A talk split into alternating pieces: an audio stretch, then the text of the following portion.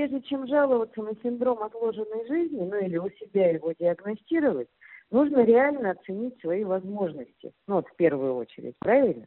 Потому что люди начинают хватать кредиты, руководствуясь вот этим страхом, что сейчас я не возьму, не куплю себе вот это, вот туда вот я не поеду, там вот это я не сделаю, то есть и потом я буду жалеть.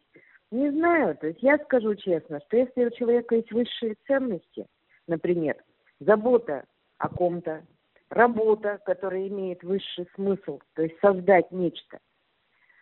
Если он не хочет, например, изменять близкому человеку, даже если вот у него есть такая возможность, правильно, вот кто-то ему встретился, поинтереснее прямо, да ведь? То есть тоже ведь многие uh-huh. люди, которые разрушают семьи, они себя чем оправдывают? Что, а вдруг больше не будет такой возможности? Надо брать от жизни все, что можно. Помните вот это выражение?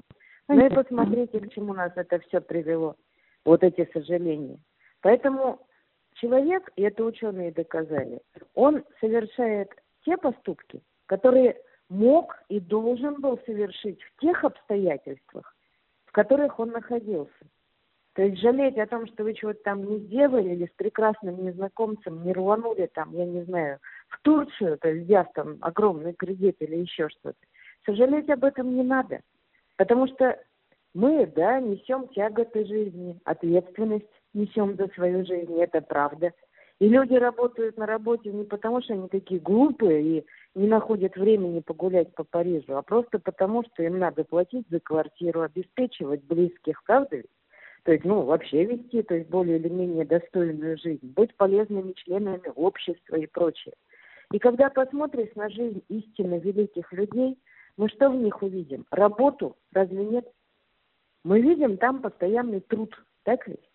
Достижения какие-то – да даже экспедиции, путешествия, свершения, то есть какая-то была высшая цель, правильно у человека?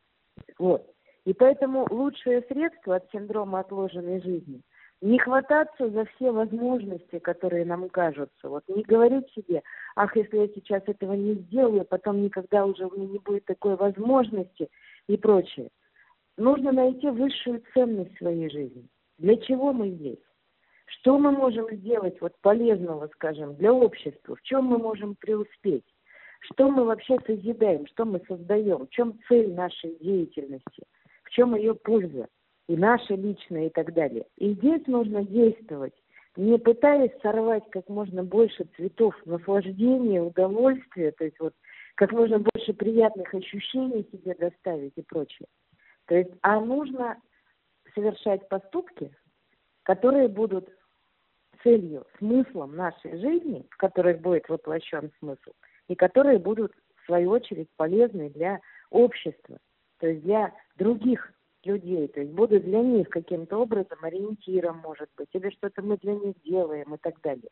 Поэтому, если вы воспитываете, например, детей, нет у вас никакой отложенной жизни, вы вкладываетесь, если вы их искренне воспитываете, честно, вы вкладываетесь тоже вот в этот процесс. То есть вы живете. Если вы что-то создаете, полезное для других людей, книгу пишете, фильм снимаете, еще что-то делаете, вот работаете с информацией, вы тоже, нет никакого синдрома отложенной жизни. То есть вы живете, просто вы живете вот этим всем. То есть вот в этом смысл и цель жизни, собственно.